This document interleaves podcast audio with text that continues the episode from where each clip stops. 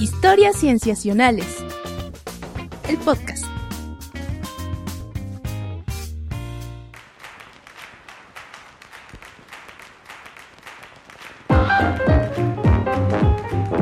Bienvenidos a Historias Cienciacionales. Estamos de nuevo grabando para ustedes eh, para comentar las noticias, las cosas que han ocurrido en ciencia y en otros aspectos del mundo natural en estos últimos días. Ya estamos muy contentos de estar con ustedes. Nos presentamos amigos, yo me llamo Víctor Hernández, pero ¿quién está conmigo hoy? Hola, ¿qué tal? Aquí Rodrigo Pacheco, ¿cómo están? Hola Pach. Hola, Pachi, yo soy Sofía y tenemos una invitada. Hola Sof, así es, así es.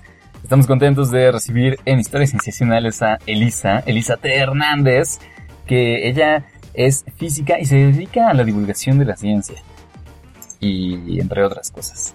También, ¿cómo estás, Elisa? Hola a todos, estoy muy contenta de estar aquí en, con ustedes en el programa de Cienciacional. Estamos bien contentos de tenerte. A Elisa la escuchamos en el episodio de fin de año del año pasado. Nos contó de una manera muy detallada y clara qué era lo que estaba ocurriendo con el kilo y con todo lo que pasó alrededor de eso. No se los voy a contar otra vez, más bien vayan a escucharlo. Pero bueno, ahora estás acá para participar en este episodio. Así es. Así es. Estoy muy contenta. Sí, qué padre. Amigos, pues si les parece bien, comenzamos.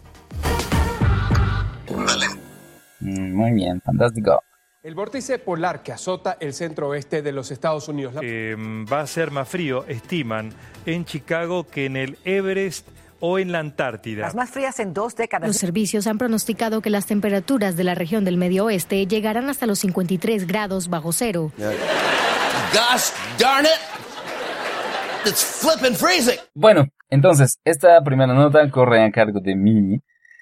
Y yo les quiero hablar acerca de algo que estuvo pasando la semana pasada, los últimos días de enero, por ponerlo de una manera más clara, en Estados Unidos. Y que bueno, a veces las noticias de Estados Unidos vuelven noticias globales, pero es que resultó ser algo eh, como que verdaderamente extraordinario.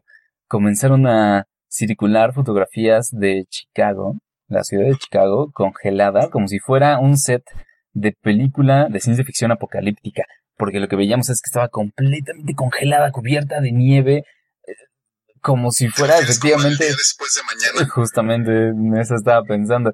Y entonces o- eh, ocurrió que esto pasó no solamente en Chicago, sino to- en todo, en toda la región que es conocida como el medio oeste de Estados Unidos, que es como digamos la región, pues es un poco más el centro, eh, este, tirándole hacia la frontera de Canadá.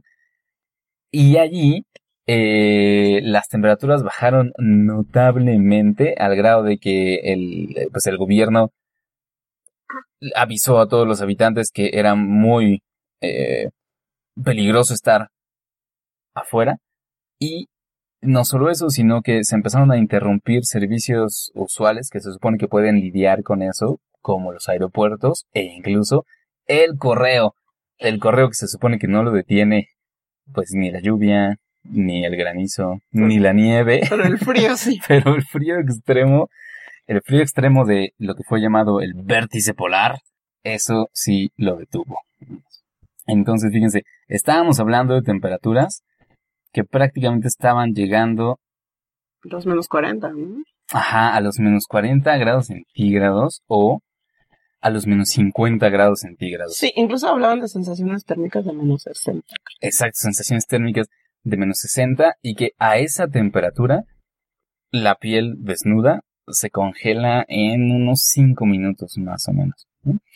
Y que de hecho yo, yo estaba leyendo también que una de las eh, peticiones que hacía el gobierno estadounidense a la gente que tenía que salir, que tenía que salir, era que no que evitaran hablar lo más posible y que no respiraran profundo, o sea que no hicieran inspiraciones profundas, sino que se mantuvieran como con respiraciones mínimas, Ujú, ujú. porque se les podían congelar los pulmones. Uy, sí, sí, justo era, o sea, se volvió algo muy peligroso. Se supone que si uno, incluso si uno tomaba agua que estaba recién hervida, la lanzaba al aire, el- ese viento gélido podía convertirlo en cubitos de hielo. ¿no? Y resulta que hay gente que lo intentó. Sí. No calculó bien la dirección del viento y terminó con los- sí, Y se quemó. descalda- quemado por agua caliente y por hielo al mismo tiempo. Qué mala onda. Sí, Oye, las hielo no son nada divertidas. No, Una vez vi una noticia de una chava que se puso súper borracha y se quedó dormida fuera de su casa ajá. y casi pierde los dedos de la mano por haber que, que haberse quedado dormida. Y, Uy, sí, y no son, amigos, cuando tómense en serio el frío, en serio es horrible. No, sí, claro. Pues suena muy gélido. Suena muy gélido. O sea, suena que no quiero estar en esas temperaturas. Sí, no, pero digamos que lo traigo a cuento aquí a este podcast de ciencia porque el fenómeno que causó ese frío eh, es un fenómeno meteorológico que, eh, digamos, tiene su explicación. ¿no? Entonces lo que yo quiero decirles ahora es la explicación de ese fenómeno. Resulta que El es vórtice polar. Exacto, es un fenómeno llamado vórtice polar, que tiene un nombre fantástico para las noticias, ¿no? Para que salga en las páginas de internet y tú le des clic y todo. Pero sí es un fenómeno que es conocido así entre los meteorólogos y resulta que es un fenómeno usual para los inviernos de- de- del- hemisferio norte por lo pronto. Em, en el alrededor del círculo polar ártico hay una serie de corrientes de aire frío, gélido, de baja presión, que eso causa que, que haya, digamos, corrientes, un movimiento circular de aire alrededor del polo. Eh, se supone que este aire circula, si les interesa, en sentido contrario las manecillas de reloj, eh, pero que está contenido en esa región del círculo polar. Sin embargo, a veces por algunas variaciones meteorológicas, sobre todo que ocurren a, a mitad de invierno, esa, esa corriente que está usualmente contenida en el círculo polar puede tener variaciones, puede hacerse un poquito más débil y entonces empieza a desestabilizarse y digamos que se sale de su contenedor. Entonces esas corrientes de aire gélido no, no siguen circulando en un, de manera circular, sino que empiezan a ondular y se pueden salir del círculo polar ártico y eso es precisamente lo que ocurrió. Como, es, es como si se hubiera derramado Desbordado. la corriente, ajá, como si hubiera desbordado ese, ese vórtice polar y pues se desbordó y llegó hasta partes más sureñas del hemisferio norte, eh, lo cual incluyó a grandes zonas del medio oeste de Estados Unidos.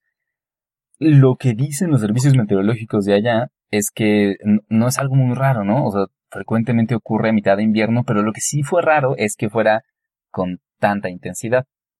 Que eso ocurre una vez cada décadas, ¿no? Se tenía eh, registrado que había ocurrido así, con esa, con esa intensidad de frío, en los noventas y en los ochentas, ¿no? A mediados de los noventas y en los ochentas, y ahora ocurre de nuevo. Eh, pero les digo, es una, es un fenómeno que más o menos está eh, ocurriendo constantemente, sí, y bien tipificado. Oye, y me surge la duda cuando hablas de intensidad y de que no ocurre frecuentemente. Eh, surgen dos dudas. ¿No ocurre la intensidad con esa frecuencia o no ocurre que se vaya a- a- tan al sur como ocurrió en esta ocasión o es algo común en este tipo de fenómeno? Creo que un poco de las dos. O sea, no era usual que se fuera tan al sur, ni tampoco con esa intensidad. Ya. Ajá. Y, y esto se podría llegar a atribuir a los, a, a los eventos extremos que hemos estado viendo año con año. Recién, pues seguimos batiendo. Este 2009, 2019 no ha sido distinto y hemos estado rompiendo récords igual de temperatura de otros años anteriores. Esa es exactamente la pregunta clave, Patch, porque, por supuesto, cuando se ven fenómenos extremos, uno de inmediato piensa, oigan, ¿y el cambio climático tiene algo que ver con esto? Entonces, Pues sí, ajá, que es muy natural pensarlo, porque nos están hablando que, en general, fenómenos como los huracanes, pues sí están influidos, ¿no? Por variaciones inusuales en la temperatura del planeta. Y resulta que estos vórtices polares eh, está estudiándose, pero no está completamente determinado cómo ha sido la influencia del calentamiento en ellos. Se piensa que el hecho de que se desborde eh, las corrientes de aire gélido tienen que ver con que, eh, les digo, se debilita en el sentido de que se hace un poquito menos frío en partes altas de la atmósfera. Y esa, digamos, ese calentamiento de, de, de, de todo el vórtice, pues sí es sensible a que la atmósfera en general sea un poquito más cálida. Entonces, el, el modelo de explicación para una posible influencia del cambio climático en el vórtice polar va más o menos por ahí, que, que es, sería más, es más probable que se desborde con más frecuencia mientras haya más variaciones de temperatura. Claro. También es interesante que, que, bueno, aunque las noticias llegaron de Chicago, pero también afecta a Europa y a Asia, ¿no? Sí. Como a todo el planeta al final, ¿no? Sí, sí, sí. O sea, lo que ocurre en años distintos es que se desborda, digamos, por diferentes lados de- del círculo. Entonces a veces le toca pues, a Siberia, pero bueno, Siberia siempre está Frío, así. claro. Este, a, a veces puede llegar un poco a China, a veces a Europa, a las zonas del norte de Europa, a Groenlandia, que no frecuentemente le toca porque pues ya está también en el círculo polar. Em, y bueno, Canadá, que por cierto casi no se habló de Canadá, pero pues Canadá también Siempre estaba sí heladísimo, ¿no? Eh, tan solo para dejarles los récords de temperatura, eh, se supone que el 30 de enero en Chicago hizo tanto frío como estaba haciendo en ese momento en el mismo Ártico. ¡Wow! Y que la diferencia de temperatura entre, pues, el país como tal, Estados Unidos, entre un estado del medio oeste como Dakota del Norte, que tenía temperaturas de menos 42 grados centígrados, y California, que estaba disfrutando de su invierno a sus 20 grados centígrados, pues imaginen, es una diferencia de temperatura de 60 grados. En un solo país. Claro, es un país muy grande, pero pues es notable. O sea, hubo una diferencia de 60 grados entre un día y otro. No, entre un estado del país y otro. Exacto. perdón, Ajá, entre California y, y Dakota del Norte. Pero 60 Ajá. grados centígrados. 60 grados centígrados. Aunque están, como bien dices, bien separados estos, estos estados y es un... Sobre todo Estados Unidos es anchísimo. Sí, sí, sí. Yo, yo leí que también en Nueva Orleans hubo algunas medidas porque hizo, o sea, nos imaginamos Nueva. Orleans, el, el- ¿no? Tropical. tropical, Ajá. mosquito, pero que también, que también hacía frío y tuvieron algunas precauciones, aunque fue, era más al sur, ¿no? Sí, justamente tiene que ver con eso, con que alcanzó al sur. Y bueno, claro que las temperaturas más fuertes, en el sentido de más frías, eh, llegaron hasta ciertos estados, pero ustedes piensen que es una especie de gradación, ¿no? Entonces, si bien a varios estados de ese país no les tocó como tal el vórtice, pues sí les afectó y tuvieron temperaturas más frías que de costumbre, como fue el caso de Mississippi y Nueva Orleans. Esa es mi nota, amigos. Increíble. Increíbles las temperaturas gélidas de las que nos cuentas y seguramente hay gente que nos está escuchando y que nos cuente qué tal la pasaron en ese gran, gran frío. Sí, Oye, sabemos es que... una muy buena dinámica, Pach, que nos escriban en las redes. Sí, que nos oyen, según yo nos oyen en Estados Unidos, entonces que nos platiquen. Claro, si nos oyen desde California y así, bueno, sabemos que no la pasaron tan mal. Pero también nos gustaría escuchar. Yo puedo decirles que hay un vortex de frío en mi corazón y que hay diferencia con otras partes del cuerpo. Oh, Ay, Dios. Eso lo voy a dejar ahí para terminar con el bueno, Ok, so. este, ok, bueno. Pasemos entonces a lo que sigue.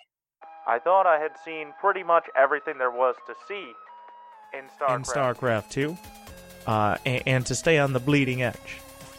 But today, I am impressed, intrigued, and a little bit terrified because Google's DeepMind team has unveiled the progress they with made. Alpha Star. Estamos en lo que sigue. Y esta nota le va a tocar a Patch. Eh, pues voy a platicarles de lo que recientemente eh, logró DeepMind, que es esta empresa que está dentro de este corporativo de Alphabet que pertenece a Google, a la compañía Google, este gran corporativo que involucra otras, otras diversas empresas, pero en específico DeepMind es esta división que se dedica a, ya hemos hablado de ella en episodios anteriores, y es esta división que se dedica a innovar y empujar los límites de los que conocemos sobre inteligencia artificial.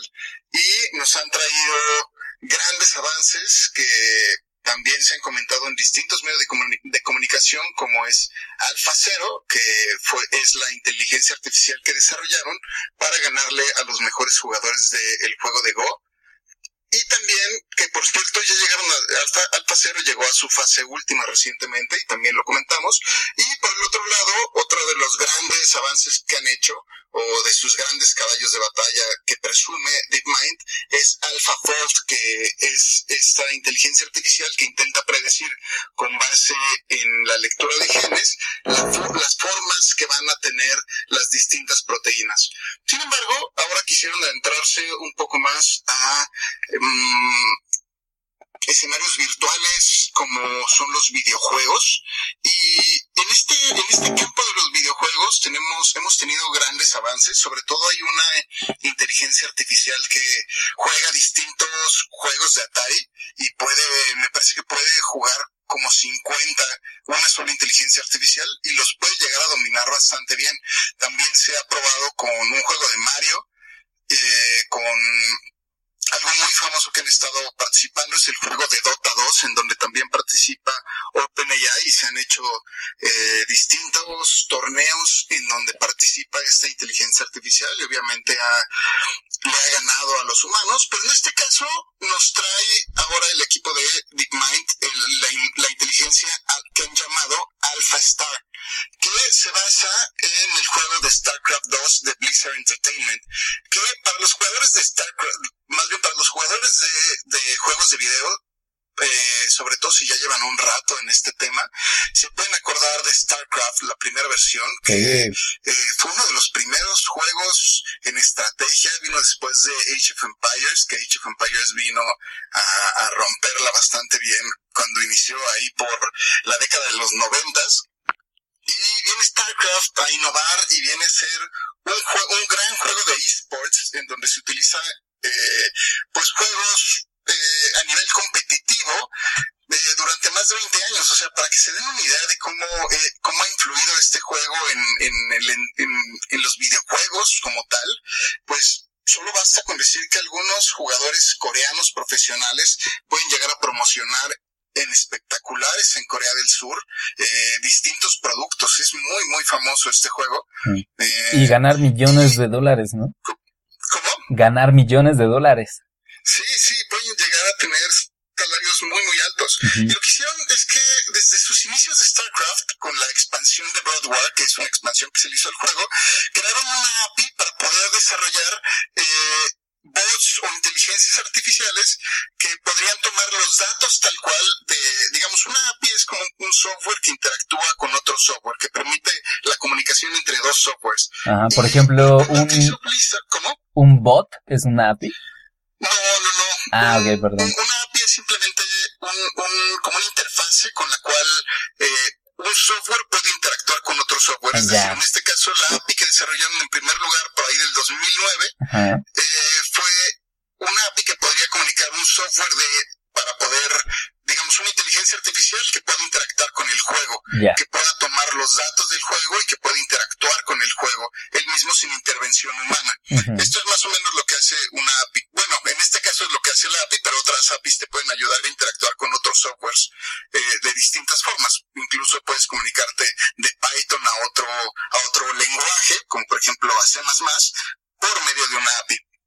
Entonces aquí están interactuando dos softwares. Lo que hace en este caso Blizzard Entertainment del, del dos- desde el 2009 fue crear esta API en donde, pues yo no sabía, pero hay un sinfín de, de, de torneos en donde se enfrentan bots de inteligencias artificiales, bueno, más bien inteligencias artificiales entre ellas y pues están respaldadas por equipos que trabajan mucho, con, mucho en ellas y las llevan a un torneo eh, que se celebra año con año. De hecho, el primero fue por ahí del, del 2010 en la conferencia sobre inteligencia artificial y entretenimiento digital interactivo que se hace en Estados Unidos. Entonces, dicho esto como introducción acerca de StarCraft, algo más que hay que agregar en StarCraft es que el juego utiliza eh, tres razas, que son los Zerg, que son como una especie de insectos, que son como una colmena.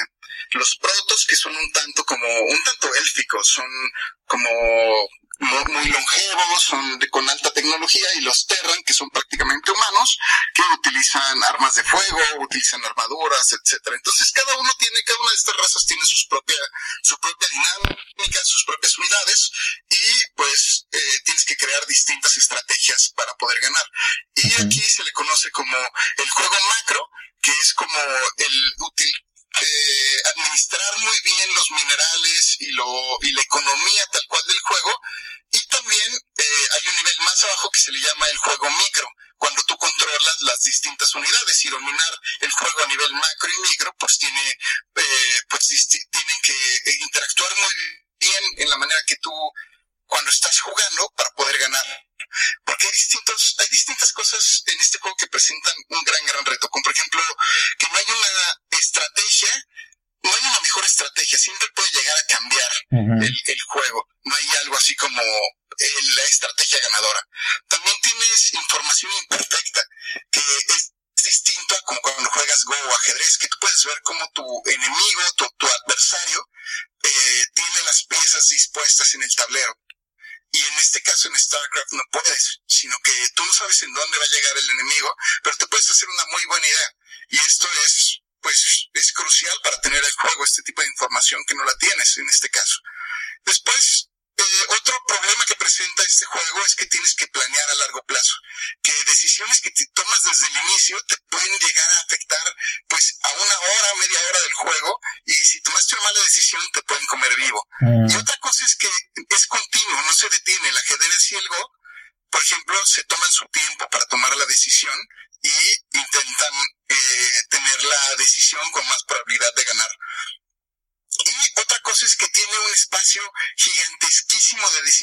O sea, en el caso de Alpha Star, la, en esta nueva investigación, en esta nuevo, nueva inteligencia que presentaron, las posibilidades que tiene son 10 a la 26 en cada uno de los pasos.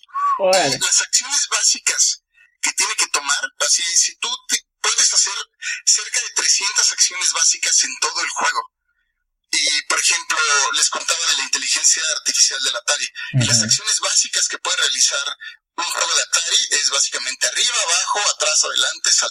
Mm-hmm.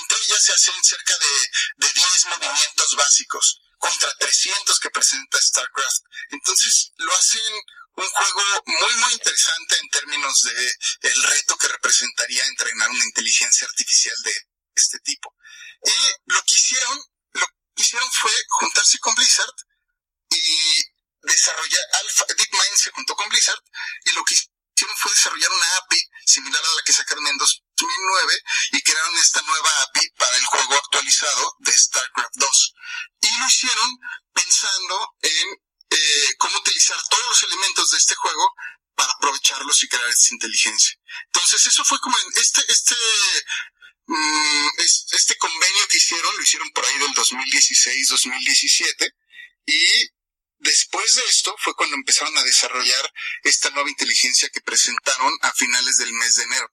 Y lo que hicieron fue construir una, una inteligencia artificial modular, es decir, que utiliza eh, dos tipos de algoritmos en los cuales va abstrayendo la información.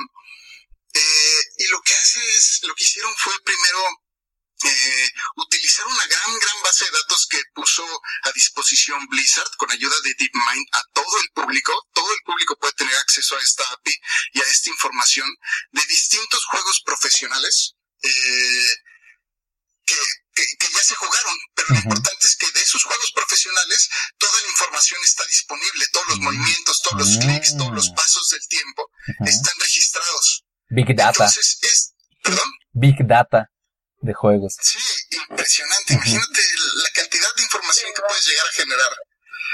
Y, y lo que hicieron fue utilizar esta, esta información que ya había sido creada por distintos usuarios para poder entrenar lo que se le llama una aprendizaje supervisado. Es decir, que tú tienes una serie de ejemplos con los cuales un algoritmo va a aprender cómo más o menos se comportan los jugadores de este, cómo tomar acciones con base en lo que le enseñan este tipo de juegos humanos. Y posteriormente lo que hicieron fue tomar esta inteligencia artificial que fue eh, que, que, le entrenaron con, con, con esta información y empezaron a hacerla jugar con ella misma. Pero aquí entra un poco el, el, lo complicado, lo maravilloso y lo innovador que, que presenta esta nueva... Eh... ¿Hola?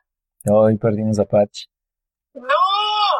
Ya me por ah, Patch, te perdimos por unos segundos. ¿Te escuchan? Mm, sí, sí, te oímos. Te perdimos un momento, Patch. Nos estabas diciendo que la pusieron a jugar contra ella misma. Sí, le empezaron a, se empezaron a hacer, esta inteligencia artificial se empezó a diversificar y empezó a crear distintos agentes. Entonces, cada uno de estos agentes es una inteligencia artificial por separado. Y cada una de estas inteligencias artificiales iba compitiendo contra las otras y se iban eliminando unas a otras, pero al mismo tiempo las mejores iban haciendo más y más eh, clones suyos que tenían todo este conocimiento que iban al- almacenando las generaciones pasadas. Entonces, este tipo de este tipo de este proceso de aprendizaje se le llama aprendizaje reforzado de multiagentes, que es lo innovador. Y este proceso crea un espectro muy muy grande de las estrategias, de las posibilidades que se pueden tener de estrategia en el juego y también permite que los agentes vayan siendo cada vez más fuertes sin olvidar estrategias pasadas. Entonces, algo, algo que dicen esto lo- la- los investigadores de DeepMind del equipo de AlphaStar es que al principio podían ver estrategias muy básicas que hacen jugadores muy básicos, como atacar con todo lo que se tiene, ¿no?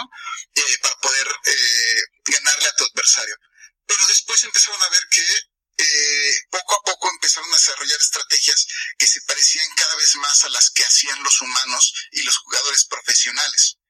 Entonces, al final se quedaron con una inteligencia artificial que, se, que fue la que apodaron Alpha Star, o sea, de todas estas que se desarrollaron, escogieron una. Y esta fue entrenada durante 14 días y utilizaron 16 unidades de procesamiento de tensores. Los estas unidades de procesamiento de tensores son los los procesadores que usa Google para entrenar sus propias inteligencias artificiales. Ellos ya diseñaron estos chips eh, y puedes tú rentar a través de la nube y utilizarlos para entrenar distintas eh, algoritmos.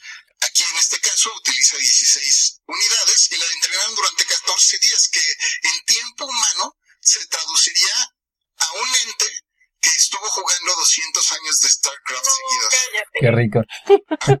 Es imposible. ¿Quién fuera Es ese como, ente? como el capítulo de, de Black Mirror. o sea, que le gusta Black Mirror. Hay un episodio que se parece que es similar a esta idea de, de vivir muchísimos años Ajá. en muy poco tiempo. Aquí 200 Mm. años, 14 días. Ajá. Yo tengo una duda. Dime la duda. Eh, es que no puedo evitar pensar, o sea, con todo este panorama que estás pintando, o sea, me queda claro que así como las predicciones que se tienen de cambio climático que están siendo rebasadas, las predicciones de la inteligencia artificial también están siendo rebasadas, ¿no? O sea, antes se decía, bueno, tal vez esto lo alcanzaremos en 5 o 10 años y ahorita nos estamos dando cuenta que, ¡pum!, lo están haciendo súper rápido. Pues sí, de hecho, pues, pues, como empezamos, como lo que les empecé a platicar, como empezamos en, en, en Go, eh, a principios de ese mismo año que se presentó Go, se pensaba que alcanzar ese nivel de inteligencia y ganar en un juego a un humano era muy difícil. O sea, eso se, se discutía en febrero o enero del 2016, me parece. Y a mediados de ese mismo año ya se tenía a una inteligencia capaz de ganarle al mejor jugador. Y eso mismo está pasando. Mi pregunta Eso mismo está pasando aquí. Mi pregunta, o sea, ya pintando ese panorama y contextualizando ese panorama, mi pregunta es, Stephen Hawking decía que nos teníamos que conseguir otro planeta, pero ¿tú crees que nos vamos a tener que conseguir otro planeta por el cambio climático o porque de verdad la inteligencia artificial está avanzando súper rápido? Pues la respuesta yo creo que hoy en día nadie la tiene. Pero creo que si avanzamos, o sea, si les sigo contando un poco de la noticia, creo que, creo que a ver si podemos llegar a un... Horrible. No, no, no, para nada. De hecho, es, es, es algo muy, muy importante porque al final surgen esas dudas que, bueno, les, digamos, a ver si logro en- en- englobar y llegar a, llegar a ese mismo punto, que es que al final, después de entrenar todas estas inteligencias y sacar, destilar este, esta alfa, alfa star, lo pusieron a jugar con jugadores profesionales. Y normalmente los, la- los bots que se utilizan en juegos de video pueden llegar a ver, pueden hacer todo todos los clics que quieran al mismo tiempo. Y esto pone en desventaja al oponente, al oponente humano. Eso lo vuelve complicado y eso, digamos que es una trampa que facilita elevar el nivel de juego con, cuando tú te enfrentas como usuario a la máquina. Eh, y en este caso lo que hicieron fue eh, incluso ponerle un promedio de clics mucho menor que el que está, que el, que el promedio humano. Digamos que tenían una variación cercana a, por aquí tengo el dato, a mm, 280 clics, 200 acciones por minuto que es, es significativamente menor a lo que hacen los jugadores profesionales. Sí. Para que se den una idea, eh, un jugador profesional puede llegar a hacer hasta 1500 acciones por minuto. Es un montón.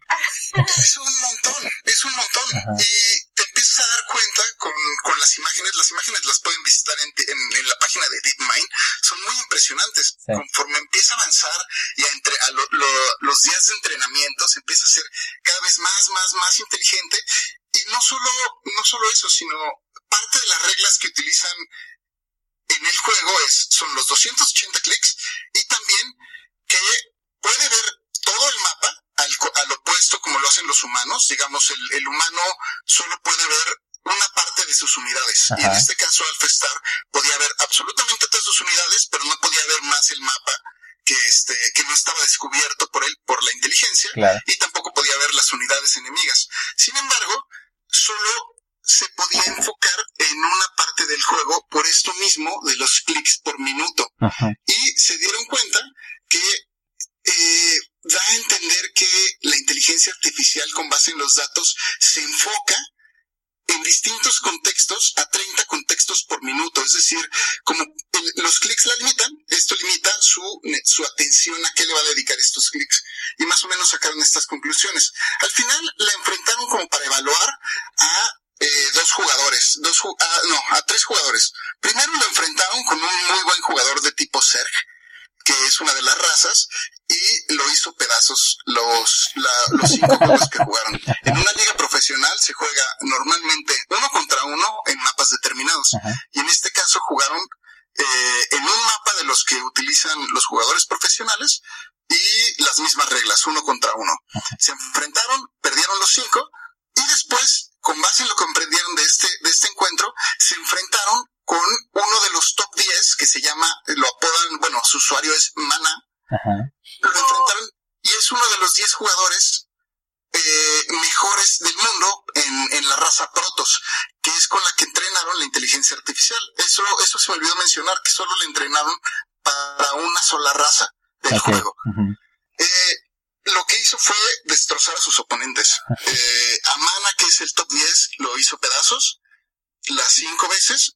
Pero algo muy importante, que es justo lo que tú mencionabas, es que algo que comentó este usuario Maná después del juego, es que se dio cuenta de que su, la- una gran cantidad, una de las grandes fuerzas que él tiene en su juego es forzar a que los usuarios eh, los eh, explota sus errores y explota las reacciones humanas.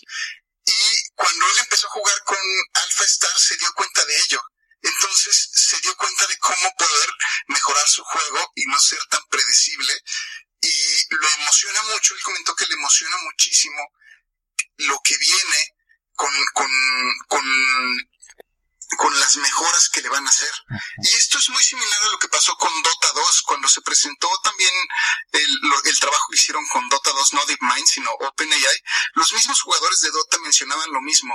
Me di, Perdimos a Pacho otra vez. me di cuenta de mis debilidades, o me di cuenta de nuevas estrategias que se pudieron crear, e incluso lo mismo pasó con Go, que es que se descubrieron estrategias que jamás habían descubierto en el, en, lo- en el- en los siglos que tenía ese juego, estrategias que no se habían descubierto y fueron descubiertas por Alpha Cero. Entonces, a lo que voy es que tal vez no hay que tener tanto miedo a la inteligencia artificial. Me parece que lo que estamos observando, al menos en estos ejemplos, es que nos hacen mucho mejores. La estrategia, si te das cuenta, eh, es, Alpha Star no empezó sola, empezó con conocimiento humano.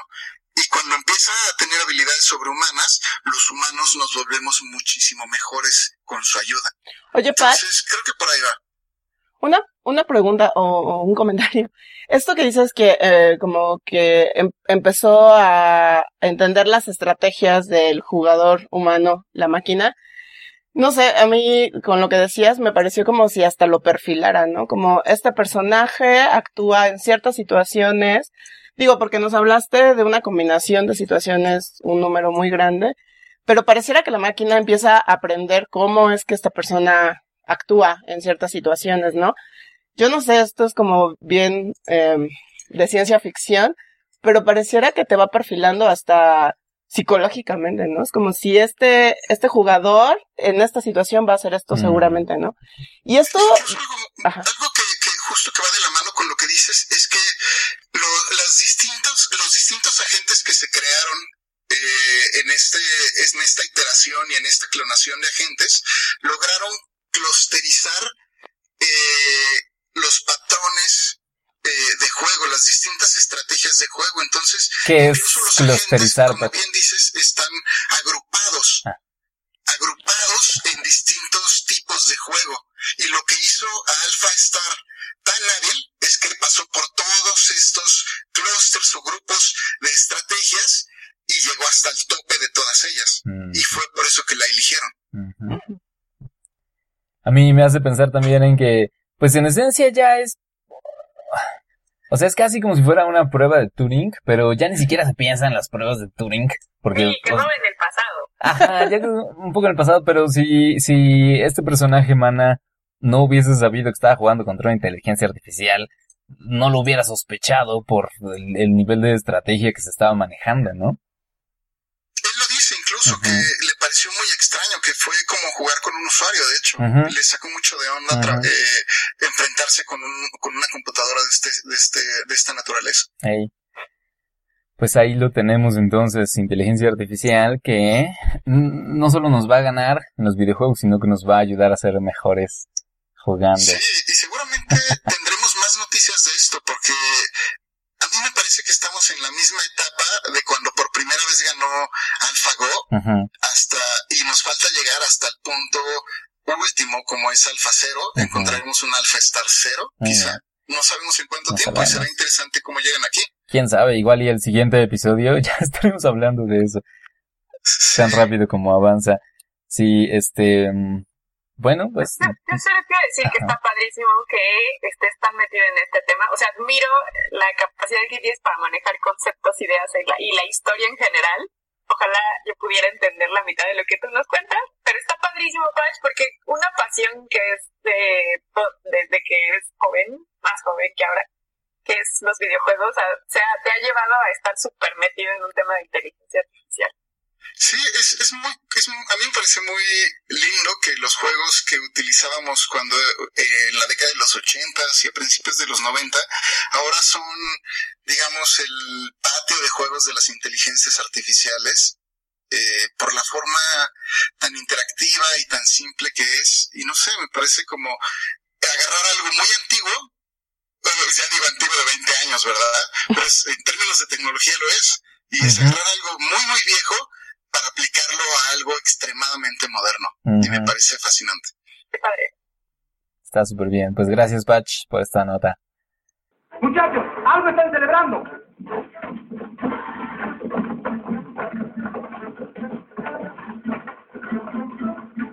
Politécnico Gloria, Gloria.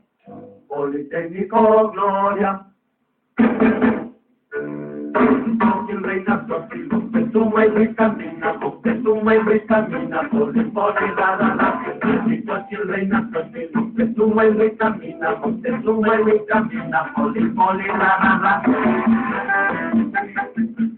Muy bien, estamos ahora en la siguiente sección que nos va a contar Elisa, que es un, es un cambio, pues muy drástico en cuanto a temas, pero que igual da mucho que comentar. Así es que, cuando quieras.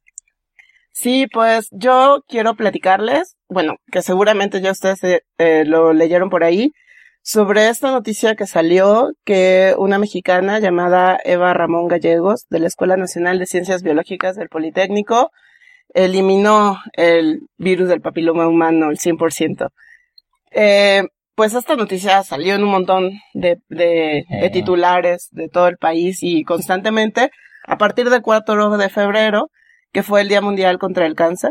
Eh, y todo sale a partir de un comunicado que lanza el Politécnico, en donde nos contaba sobre este estudio de Eva Ramón Gallegos. Que el Politécnico, para los que nos escuchan en otros Ah, sí. países, es se le llama el Instituto Politécnico Nacional y es, digamos, como la eh, la segunda institución de educación pública más importante en ciencia y tecnología en México, ¿no? Después de la Universidad, de la Universidad Nacional. Así es. Eh, bueno, pues los titulares decían que, que había curado el papiloma humano. Y esto es una, pues, se oía bastante apabullante. Y entonces uno cuando ya se pone a leer entre líneas de eh, este comunicado, eh, pues te empiezas a dar cuenta de varias cosas. Por ejemplo, yo no encontré un paper que, bueno, la ciencia sí es, ¿no? Cuando una investigación está bien consolidada, se publica porque esto ya fue revisada por otras autoridades epistémicas. Eh, y no hay paper de esto. Esto lo que pasó es que es un estudio piloto. Y pues recordamos que un estudio piloto se hace para después hacer el estudio real o el estudio grande. Y en el estudio piloto, bueno, se empiezan a ver qué variables se van a medir, si las condiciones son, si el dinero alcanza, eh, todas estas cosas que después me van a servir para poner los protocolos claros para el estudio grande. Entonces ella trabaja con 29 mujeres de la Ciudad de México y con otras 420 de Oaxaca y Veracruz. Más o menos el estudio fue así. eh, a las mujeres eh, que llegaban para hacerse un Papa Nicolau, las revisaban, les hacían la citología, la colposcopía, eh, también una biopsia para ver si había lesiones premalignas de virus de papiloma humano. Y después entraban a, a este procedimiento que se llama terapia fotodinámica y les, eh, les untaban un ácido que se llama ácido delta aminolebulénico. Por eso trabalenguas. y esto después de cuatro horas lo que ocurría es que se transformaba este ácido en una protoporfirina, que lo que hacía es que se ponía fluorescente, ¿no? Y se acumulaba solo en las células dañadas. Y entonces después con un láser, pues podían incidir solamente en estas células que estaban dañadas y entonces era como muy preciso el tratamiento solo en las partes donde había lesión. Esto es interesante porque típicamente una lesión de, de papiloma, que se llaman condilomas, eh, les hace, les pueden untar cremas o hay una, una terapia que solo es con vitaminas para levantar el, el sistema inmunológico o hacen una criogenización ahí de la, de la lesión. Pero pues esto no es, no distingue entre el, el tejido sano del tejido dañado, ¿no? Pero esta terapia, la terapia fotodinámica, sí hace esta distinción y entonces solo incide en estas células. Bueno, y entonces hace este tratamiento, por ejemplo, a las mujeres de la Ciudad de México, eh, hace el tratamiento dos veces eh, por intervalos de 48 horas. Es una vez, 48 horas, las otra vez. Y después le vuelven a hacer todo esta, estas nuevas, eh, estas eh, pruebas que se hacen al inicio, la citología, el Papa Nicolau, para ver cómo, cómo era el resultado. Y bueno, resulta que sí eliminan el 100% del BPH en pacientes sin lesiones. Esto quiere decir que pues si no tenía lesiones, pues no se marcaba. Y ahí hay un punto que a mí me cuesta mucho trabajo entender como física, pero que tiene que ver con a qué le llamamos curar la, la lesión o qué le llamamos curar el, el virus del Ajá. papiloma, porque según entiendo, el virus eh, tú lo puedes tener aunque no se te presente una lesión, pero eso no quiere decir que ya no tengas el virus. De hecho, podrías contagiar a alguien más. Y lo único que pasa es que no tienes lesiones, ¿no? Esa parte a mí me queda un poco floja, no la entiendo bien. Lo que sí, eh, eh, perdón. No, está muy bien. Ah, sí, y a las mujeres que sí tenían lesiones, bueno, les disminuyen un 64.3%, ¿no? Eh, este es el estudio, otra vez insisto, es el estudio piloto. Eh, la idea es hacer este estudio más grande. Yo tengo mil preguntas que hacerle a, a Eva Ramón Gallegos. No la pude localizar por teléfono. Nos contabas que intentaste contactarla, pero que te ha sido imposible. Sí, súper difícil contactarla, al menos a los teléfonos del Politécnico que están por ahí. Este, sí, por ejemplo, yo tengo dudas acerca del costo, quién va a tener acceso a esto. Eh, cómo está planeado el, el protocolo para el estudio grande. Y bueno, yo, yo me, me iría con cautela sobre estos resultados de curo el 100% el virus del papiloma, porque no hay un estudio que esté validado o esté revisado y que sea con buenas estadísticas, ¿no? Esto no quiere decir que el piloto se haya hecho mal. Simplemente que no se consideraría todavía lo, no Como sé, definitivo. ¿no? Definitivo, exacto, esa es la palabra. Entonces, pues, no sé, aquí este tema a mí me interesa porque es bien común que en los titulares leamos que se cura el cáncer, ¿no? y además fue como bien eh, interesante que además fue como los medios, ¿no? Esto sale en un comunicado de prensa y típicamente la gente que hace ciencia no es así como difunde una noticia de un De sus descubrimiento de sus resultados, ¿no? Siempre es en un paper y entonces esto es un comunicado de prensa y de ahí toda la prensa nacional se agarró para replicarlo básicamente eh, con Ajá. cierta paráfrasis porque no encontré nada nuevo en nada que leí. Y bueno, ella sí tiene papers sobre la terapia dinámica, eh, fotodinámica, pero son resultados de hace bastante tiempo. De hecho, ella dice que lleva trabajando en esta terapia durante 20 años, ¿no? Mm. Entonces es como su tema. Lo que sí es que el Instituto Mexicano del Seguro Social está, eh, participó para hacer estas pruebas y prestó como a su personal, pero también sus instalaciones. Y, De hecho, hay un montón de instituciones que colaboran, ¿no? Sí. O al menos son un montón de instituciones que se mencionan en el comunicado de prensa. sí, Todo un párrafo de instituciones.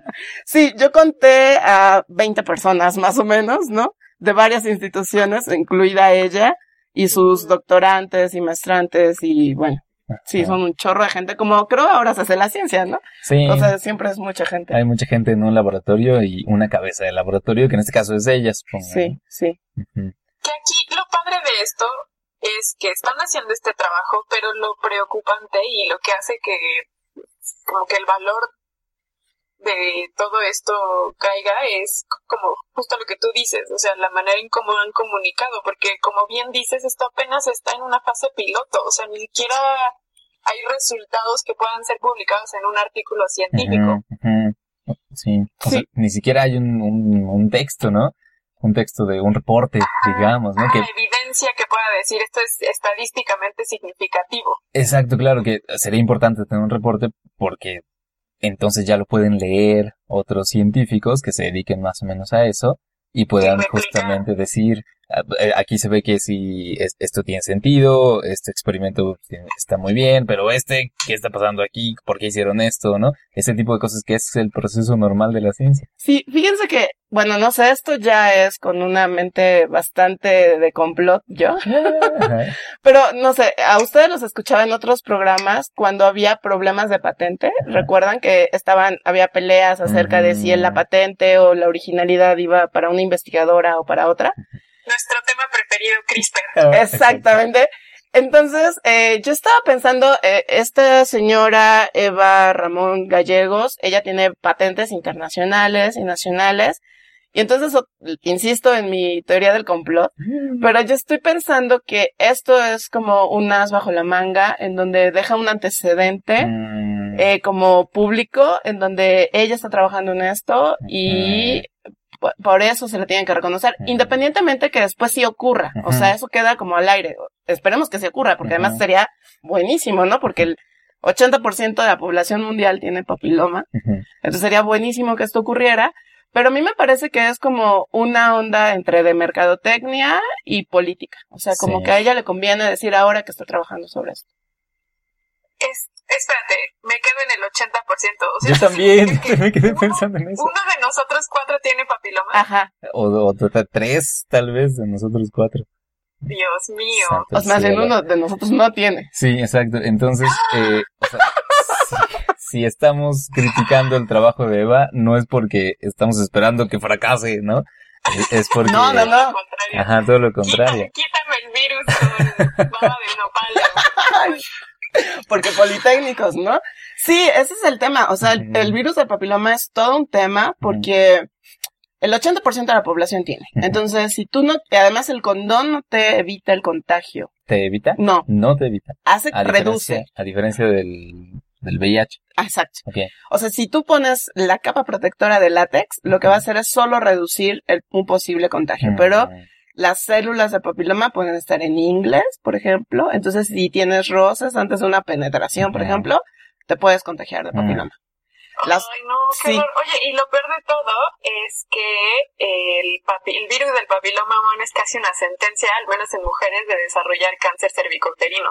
Pues mm, sí y no, porque hay muchas cepas y de todas las cepas que hay, solo unas son las que pueden derivar en cáncer y, y otras no. De hecho, para que, bueno, yendo al ginecólogo uno se entera de estas cosas. Las que derivan en cáncer sí tienen que pasar muchos años. O sea, una persona que le encuentran una eh, un- células malformadas que pueden ser cáncer, las neoplasias, eh, es porque hace muchos años no se había hecho un papá Nicolau, porque Mm. eso se detecta muy rápido.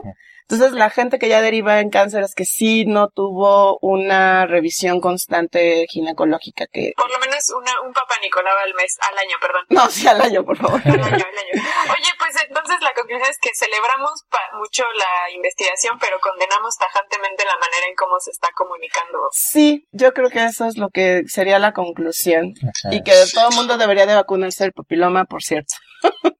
Creo que con grandes aseveraciones y con un tema tan delicado como el papiloma humano, tienes que tener de ese tamaño la evidencia y creo que eso es lo que resulta raro en esta noticia, ¿no? Porque fue, al menos en los titulares, mexi- en los titulares mexicanos se habló de una cura tal cual del papiloma, pero sin ningún, sin ninguna, como ustedes bien dicen, ningún reporte o incluso tal vez viéndonos no tan santos en, en, eh, como en la torre de marfil científica de la publicación, igual hacer datos públicos verificables para Claro. ver si realmente sus métodos o, y, y los resultados que están presentando son indicativos de tal cual una cura como, como lo mencionan, ¿no? Pero sin nada que avale eh, su, sin nada de evidencia mostrar, pues se genera esta, como bien, como bien lo mencionas, eh, dudas acerca de las intenciones de cómo se presentan estos avances.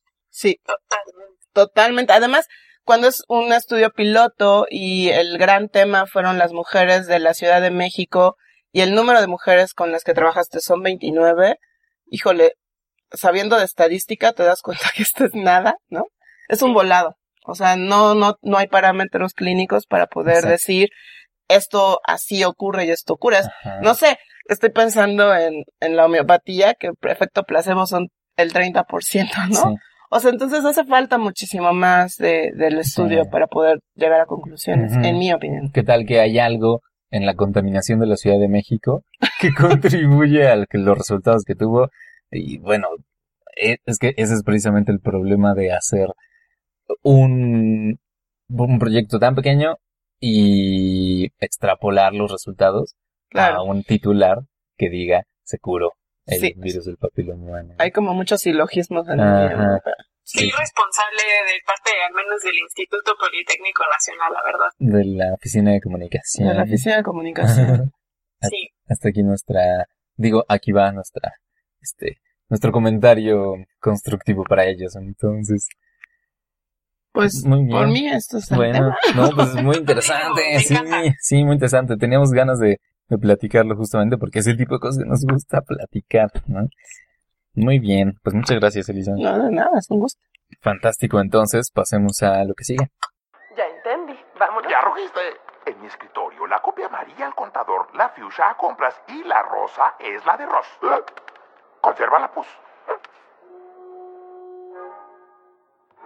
Copia amarilla al contador, la fuchsia es la de Ross. No, la fuchsia es a compras y la rosa es la de Ross.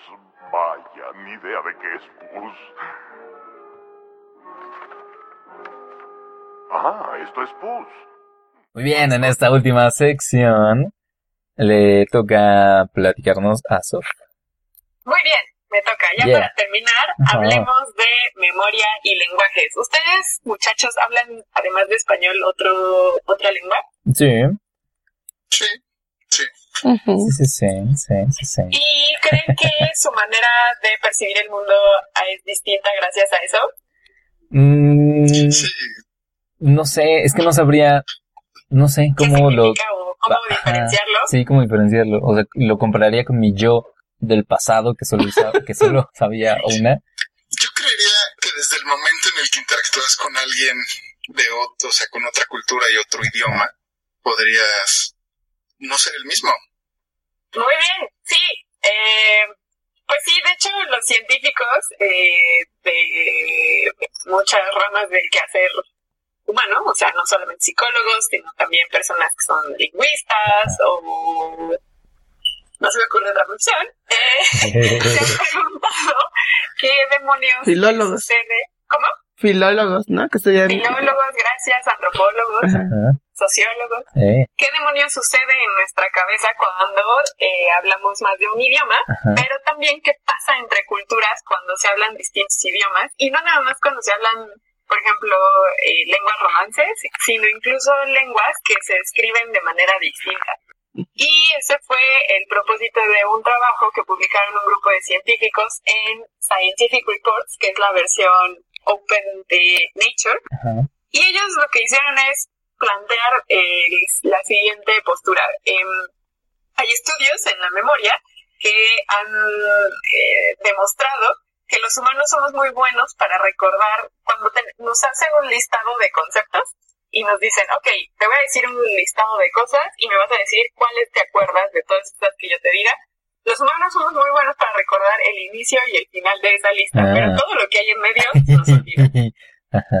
Y eso se ha visto que es este en, en estudios, sobre todo mayoritariamente, perdón que use la- esta palabra, pero mayoritariamente eh, europeos o anglosajones. Ajá. Entonces lo que estos investigadores se preguntan es, ¿esta cualidad de recordar el inicio y el final de una lista de conceptos es universal y generalizable para todas las culturas? Y otra pregunta que se plantean es si el lenguaje que hablamos predice la manera en, en- de cómo memorizamos. Es decir, que si dependiendo del lenguaje que hablamos, podemos predecir qué, qué conceptos va a recordar una persona. Eh, partiendo de esto, entonces ellos explican que hay dos posturas en el mundo teórico con respecto a estas ideas de la memoria y el lenguaje que hablamos. Uno es el de los universalistas. Ellos dicen que las diferencias entre culturas es superficial, o sea que no es significativo, y que el, lenguaje se limita por eh, nuestra cognición. Y por otro lado están los relativistas, que dice que claramente hay una diferencia entre culturas y que estas diferencias eh, están determinadas por el lenguaje que hablamos y que afectan de manera significativa la manera en que percibimos y conceptualizamos el mundo. Estas son nuestras dos posturas. Entonces, Me recuerda a la película de Arrival. Sí, yo, gran sí, de película. hecho tiene mucho que ver, o sea, hay una gran relevancia porque hay una lingüista en esa película. El chiste es que eh, los investigadores dicen, a ver, estas posturas son muy extremas y más bien tenemos que tomar una postura más intermedia. Y entonces lo que ellos dicen es, la evidencia demuestra que el lenguaje que hablamos tiene un efecto en la categorización. Esto es en la manera en cómo procesamos eh, conceptos. Y también la evidencia demuestra que nuestra capacidad de aprendizaje y por tanto los límites de nuestra cognición afectan la estructura eh, sintáctica eh, de nuestra de, de nuestro lenguaje. Ah, Es decir, que eh, no- la manera en cómo aprendemos tiene, está, está limitado por el lenguaje. Y entonces, eh, lo que ellos dicen es, ok, entonces no existe una investigación que demuestre que los efectos del de la sintaxis, es decir, del orden de las palabras en la manera en cómo hablamos, de nuestra lengua nativa, tenga eh, eh, relevancia en nuestros procesos cognitivos. No sabemos qué hay allí entre la lengua que hablamos y cómo ordenamos las palabras. Y por tanto, cómo es que memorizamos o recordamos o, con- o contextualizamos conceptos. Y entonces lo que ellos dicen es, el lenguaje tiene, el lenguaje que hablamos tiene implicaciones en la manera en cómo recordamos. Y lo que ellos hicieron fue separar, eh, eh, bueno, su metodología se basó en lo siguiente. Eh, Elisa probablemente no le va a gustar esto, pero ellos usaron grupos de 30 personas. usaron eh, ¿Un estudio piloto? seis grupos de eh, entre 24 y 30 personas y cada, cada uno de estos grupos estaba limitado por el lenguaje que hablaban. Entonces, lo que ellos hicieron es en dividir en dos grandes grupos. em, perdón, me estoy equivocando, fueron ocho grupos. Entonces, cuatro grupos estaban limitados porque su lenguaje se escribe de, de, de izquierda a derecha. Y los otros cuatro estaban limitados porque la escritura de su lenguaje se escribe de derecha a izquierda. Y los agruparon por el grupo de la derecha y el grupo de la izquierda.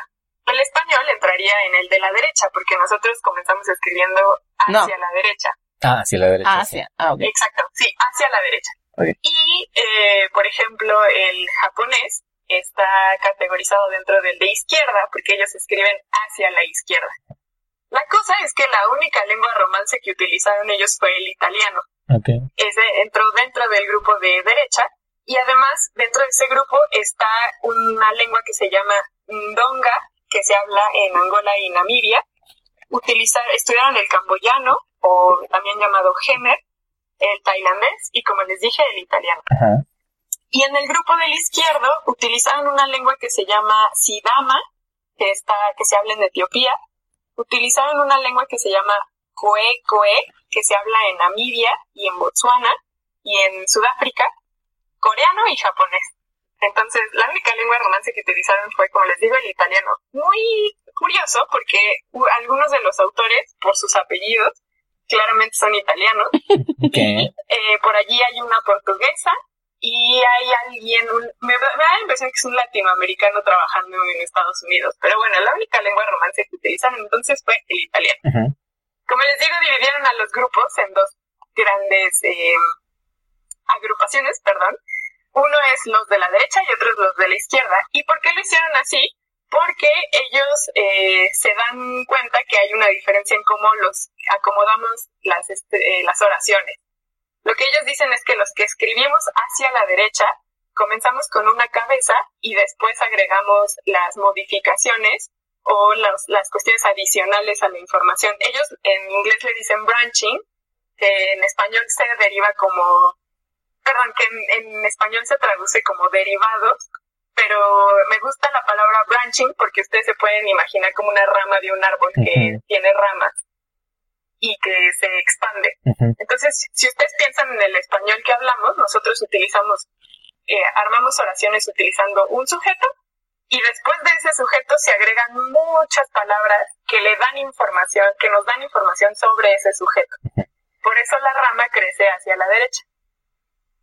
En cambio, las lenguas que se escriben hacia la derecha, perdón, hacia la izquierda, tienen el mismo crecimiento pero hacia el otro lado. Entonces, ellos comienzan dándote información, mucha información, y terminan con el sujeto. Órale, esa, es la manera en cómo ellos estructuran su lengua. Perdón, su, su, información. la sintaxis, ¿no? La información. Entonces, nosotros primero obtenemos información muy rápida eh, procesamos información de manera muy, muy rápida y se va incrementando esa información. Mientras que los de la izquierda tienen finales muy ambiguos, porque recibieron tanta información al inicio que al final tienen que colocar toda esa información en un sujeto. Y entonces eso hace que eh, su cabeza primero analice toda la información y después decida hacia dónde cae toda esa información. esa es la diferencia que hay entre eh, un, cómo escribimos de un lado y hacia otro. Wow. Entonces, este, no hay un consenso en el mundo científico de cómo es que eh, estas estructuras se analizan gramaticalmente en nuestra cabeza, pero bueno, ellos para no meterse en tantos problemas solo analizaron en términos de memoria. Y em, lo que dicen es que, eh, bueno, basado en toda esta información teórica, lo que ellos dicen es que el procesamiento, de la información obviamente no es nada más diferente, sino que la manera en cómo memorizamos también es diferente basado en toda esta información. Y les digo entonces, utilizaron este grupo de personas, etcétera, etcétera, y dividieron al tipo de memoria en dos grupos. Eh, analizaron eh, una que llamaron Working Memory, que tiene que ver con el manejo de información almacenada, es decir, cómo eh, procesamos información que ya tenemos guardada en la cabeza y también les hicieron test a las personas eh, para analizar la short memory, que es esta información que guardamos en nuestra memoria pero a corto plazo. La memoria RAM. Exacto. Y lo que ellos encontraron es que hay una diferencia eh, estadísticamente significativa entre las personas que escribimos hacia la derecha y las personas que escriben hacia la izquierda. Y ¿Quién gana? Dilo ya. Ellos. que las personas que escriben hacia el lado izquierdo, es decir, el japonés, el coreano y las otras dos lenguas africanas, son mejores para la working memory. Ah, Claro, esto tiene que ver porque ellos lo que dicen es que la working memory tiene un papel relevante en, en el procesamiento de información, por esto que les digo, ellos primero se llenan de información y después toda esta información cae en el sujeto, Ajá. que es el que lleva a cabo la acción. Entonces ellos tienen que memorizar mucha información cuando alguien, cuando ellos leen, cuando alguien les dice algo, etcétera. Eh, entonces, eh, ellos dicen que entonces las personas que escriben hacia el lado izquierdo tienen una mejor memoria eh, de tipo de ma- almacenamiento de información. A diferencia de los que escribimos hacia la derecha, que no tenemos tan buen manejo en este tipo de memoria porque nuestra el- la recepción de información es mucho más ágil y rápida. Entonces nosotros podemos diversificar muchísimo más el uso de información. Lo que ellos dicen entonces es que efectivamente su estudio demuestra que eh, la sensibilidad, la sensibilidad, eh, perdón, el lado hacia el que escribimos predice la manera en cómo vamos a recordar y procesar estímulos de información. Y pues nada, que en, en los estudios que hicieron con la memoria a corto plazo no se vio tanta diferencia entre unos y otros. Ellos también lo que dicen es que cuando uno está hablando, cuando uno está leyendo, cuando uno está recibiendo información hablada, no, tiene, no nota esa diferencia.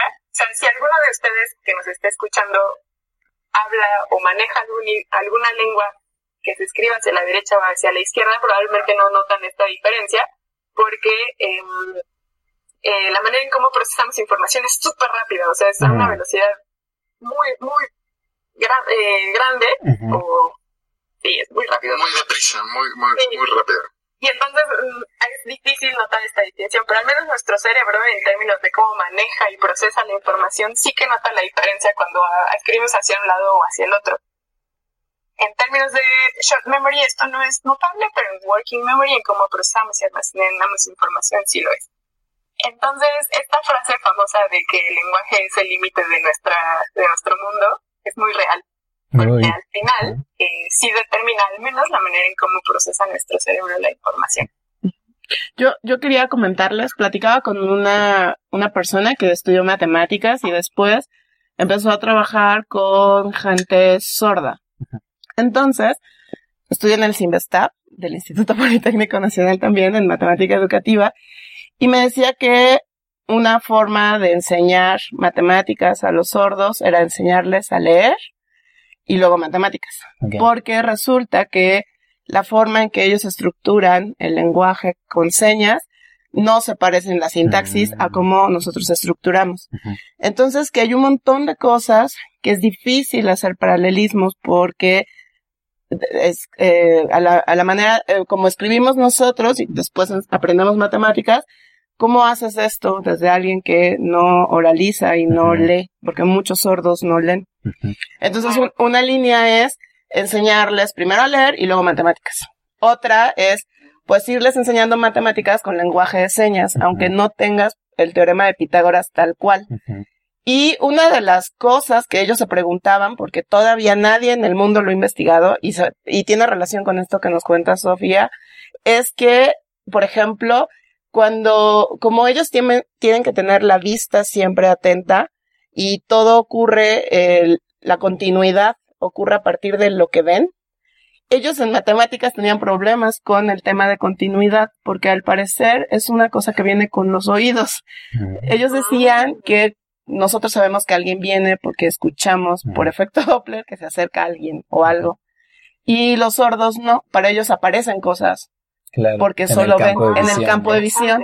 Entonces que cuando se enfrentan a temas de matemáticas, estos temas de continuidad Ajá. les cuestan un montón. No hay nada sobre eso. Me estaba diciendo esta persona que era una línea que empezaban a abrir. Ajá. Justo, y, y bueno, en relación con tu tema, Sofía, es eh, cómo esta cultura, porque al final es otro lenguaje, Sí, sí, sí. y que es esto, que se genera toda una cultura a partir de esto, eh, impide o hace más bien que yo tenga una percepción del mundo, ¿no? Totalmente. Sí, no, este tema eh, de las lenguas y la percepción humana es súper apasionante porque también, por ejemplo, muchos estudios han demostrado que las personas que hablan más de un idioma tienen también un acercamiento muy distinto al, a la realidad. Entonces, si le agregas alguna de estas eh, incapacidades, en el sentido de escuchar, pero por ejemplo también el de ver, se suman otras cualidades a estos estímulos sensoriales. O sea, por ejemplo, yo mientras leía el artículo, me acordaba mucho de Oliver Sacks cuando habla de estas personas que, como, tú nos hablabas de los sordos, pero también hay personas, por ejemplo, los, los sinestésicos que eh, huelen olores o que... No, huelen colores. O, Ajá, o que los colores, o que las palabras tienen colores. O sea, también para ellos, ¿cómo será, por ejemplo, un sinestésico que habla dos idiomas o tres idiomas? O un sinestésico que escribe hacia la derecha y hacia la izquierda. O sea, su cerebro debe ser una locura. Sí. O también está el caso de las personas que cuando empiezas a hablar otro idioma, eh, algunas personas incluso cambian de personalidad Ah. cuando lo hablan. Sí. Entonces, ahí hay, todo un, hay algo que pasa en el cerebro muy interesante y que apenas empezamos a descubrir. Sí, yo en mi caso eh, siento que mi tono de voz cambia cuando hablo español a cuando hablo inglés. O sea, creo que el como el, el- eh, mi voz cambia nada La más. eso. O sea, inflexión. no me puedo imaginar cómo cambia mi cerebro cuando tengo que resetearlo para empezar a hablar otro idioma. Sí. Y cómo eso ha modificado la manera en cómo percibo el mundo también. A mí me, me literalmente me explotan los sesos. Sí, sí, pues en el puro hecho de que, por ejemplo, el español es como más cortés, ¿no? Y sobre todo en México, que todo el tiempo estamos pidiendo por favor y disculpen usted o lo que sea. Y el inglés es muy directo y no tienes que darle vueltas a las cosas para pedir algo. ¿no? Entonces eso, eso te lleva, pues, después de todo son como reflejos de la personalidad de uno, ¿no? O sea, el inglés no te permite ser tan cortés como tú quisieras ser, bueno, como yo quisiera ser.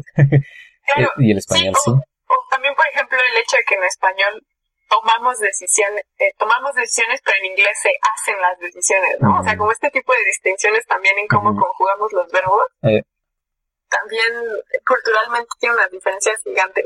Y, y yo, por ejemplo, le agregaría, recientemente tuve la oportunidad de conocer muchas culturas, pero una de ellas fueron egipcios. ujú, Y yo me di cuenta de convivir con ellos muy de cerca que no nada más en su lenguaje tienen eh, súper metida la estructura de otro idioma, sino que además la cuestión religiosa está súper metida hasta para cosas tan básicas como para decir buenos días o buenas noches. ajá, O sea, eh, Dios es un tema eh, hasta en la misma construcción del lenguaje.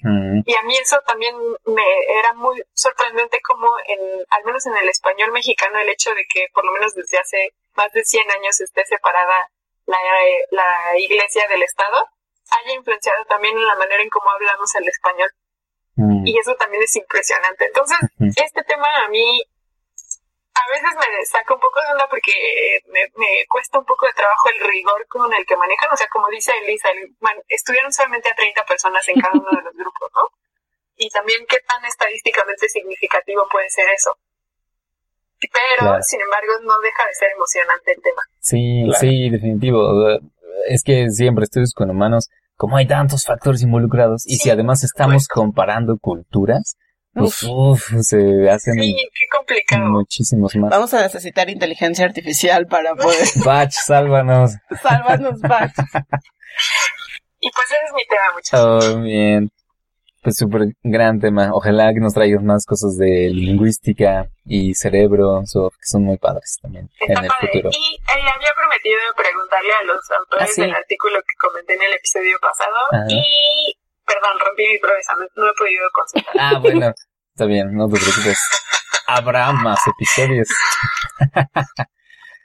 Así es que, bueno. Muy bien, pues gracias, Sof. Eh, gracias, Patch. Gracias, Elisa. Gracias a ustedes. Ay, que estuvieran gracias. por aquí. Así Gracias, que, Elisa, por aventarte a estar con nosotros hoy. Me encanta, gracias. Invítenme más.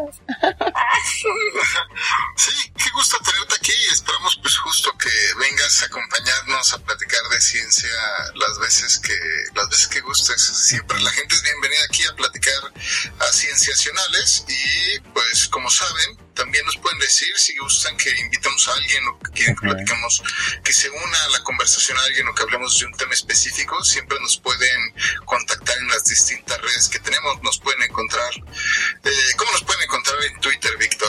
Nos pueden encontrar como arroba cienciacionales, todo con C. Ajá, en Facebook estamos como Historias Cienciacionales y en SoundCloud y en podcast estamos como Historias Cienciacionales. Exacto. En cualquier plataforma de podcast, amigos, excepto en Spotify, porque no sé cómo meternos ahí todavía. Tengo que preguntar. Voy a ir a tocar la puerta del señor Spotify a que nos meta. El señor Spotify. Pero por lo pronto estamos en, en todas las otras, ¿no? Y yo personalmente estoy en Twitter como Soflofu. ¿Y ustedes cómo están? Bien, Me pueden encontrar como arroba pacheco v, v, todo junto. A ti, Elisa. Pues yo estoy en Twitter como arroba elisat-bajo y ahí yo hago, hago microcuentos, Ah, entonces sí. ahí pueden leer los que escribo. No he subido últimamente, pero prometo hacerlo. Ok, ok. Muy bien. Y a mí como arroba Víctor Rogelio. Así es que este es el final de este episodio de Historias Cienciacionales. Les agradecemos mucho por habernos escuchado y nos oímos pronto. Hasta Bye. pronto y como dice Sof, adiós.